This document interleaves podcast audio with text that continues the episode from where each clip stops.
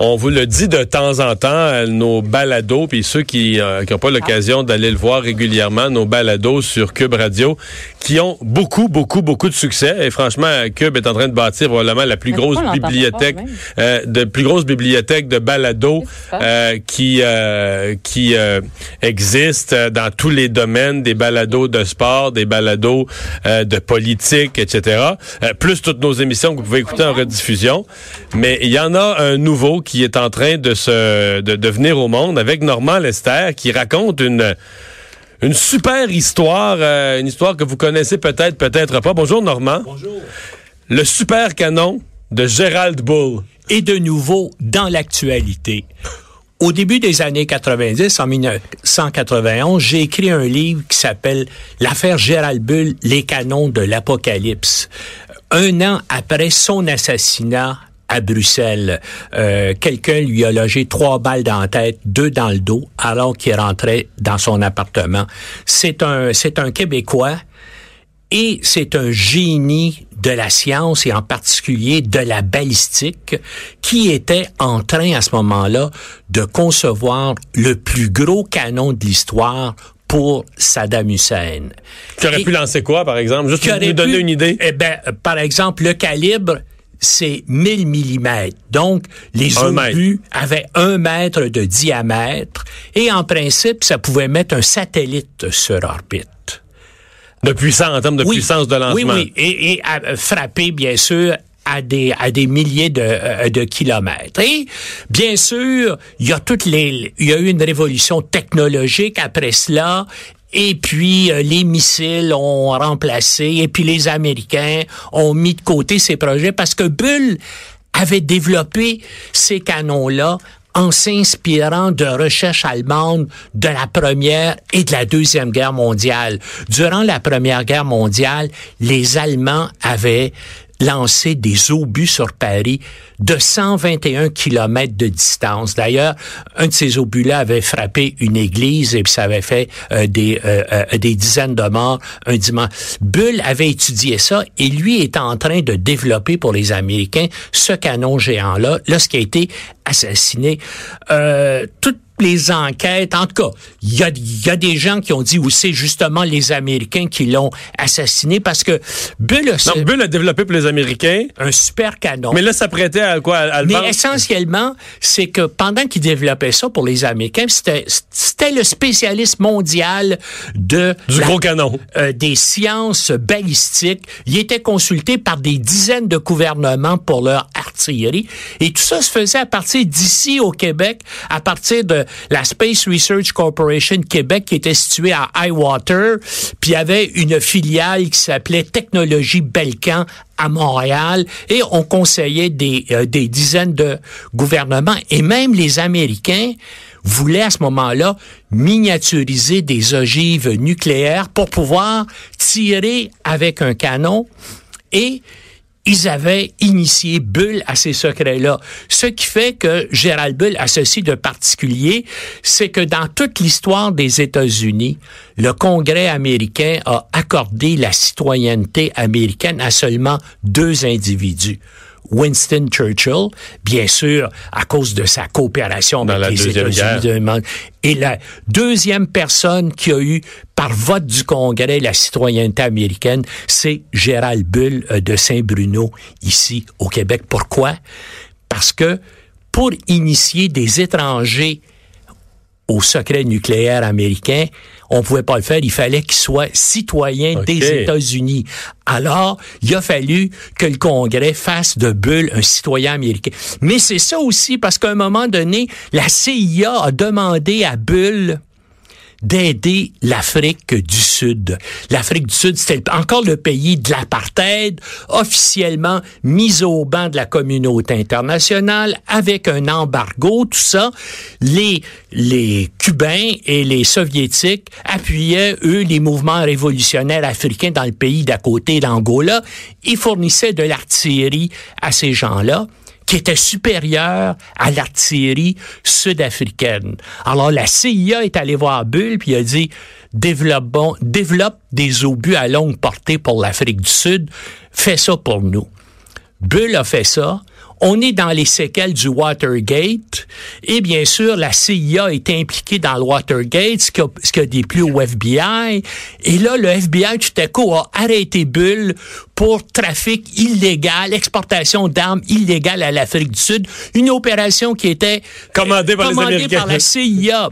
Et Bull a fini par aller six mois en prison à cause de ça. Et bien sûr, là, il était choqué contre les Américains, choqué aussi contre le Canada qui avait laissé faire tout ça.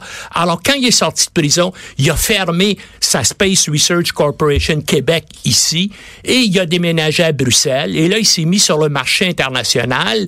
Et là, il a travaillé pour les Chinois, il a travaillé pour les Irakiens, et là, il a vendu son projet. Là, je comprends le passage aux Irakiens, et c'est là que les Américains ne l'aimaient plus, il devenait un, un danger, une menace. un danger épouvantable. Il y a, Bull avait les secrets nucléaires américains. Et non seulement ça, c'est que Bull avant de travailler pour euh, les Irakiens, a travaillé pour les Chinois aussi.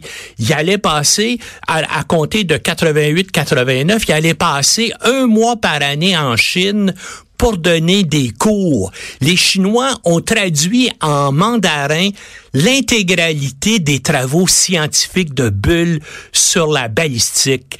Et et là, ben, les Américains ont pensé que Bull avait transféré leur technologie aux Chinois. Là, il est en train, il craignait qu'il est en train de le faire euh, aux Irakiens. Et c'est pour ça, donc, là-dedans, c'est que Bull avait tellement de personnes qui voulaient euh, se débarrasser de lui ou voulait le, euh, le supprimer, qu'il y a toujours un point d'interrogation. Et même 30 ans après son, euh, son assassinat, on ne sait pas encore exactement qui l'a tué.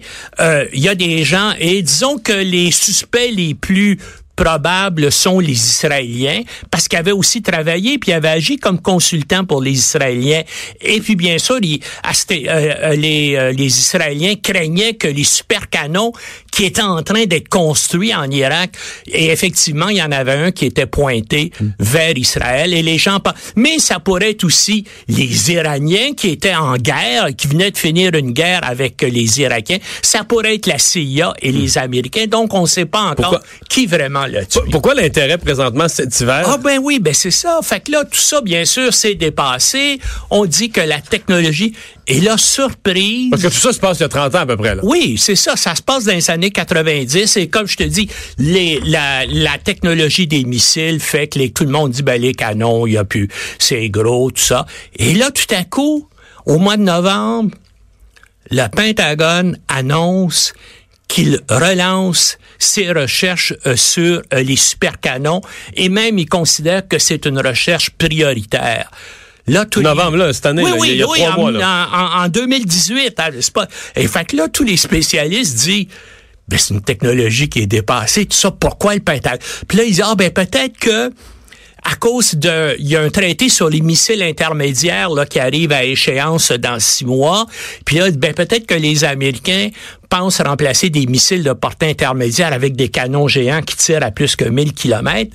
Et là, il y a deux semaines, fin euh, trois semaines maintenant, fin euh, euh, janvier, il y, a une, espèce de colloque d'experts à Washington et il y a le secrétaire à l'armée des États-Unis qui doit faire une petite allocution.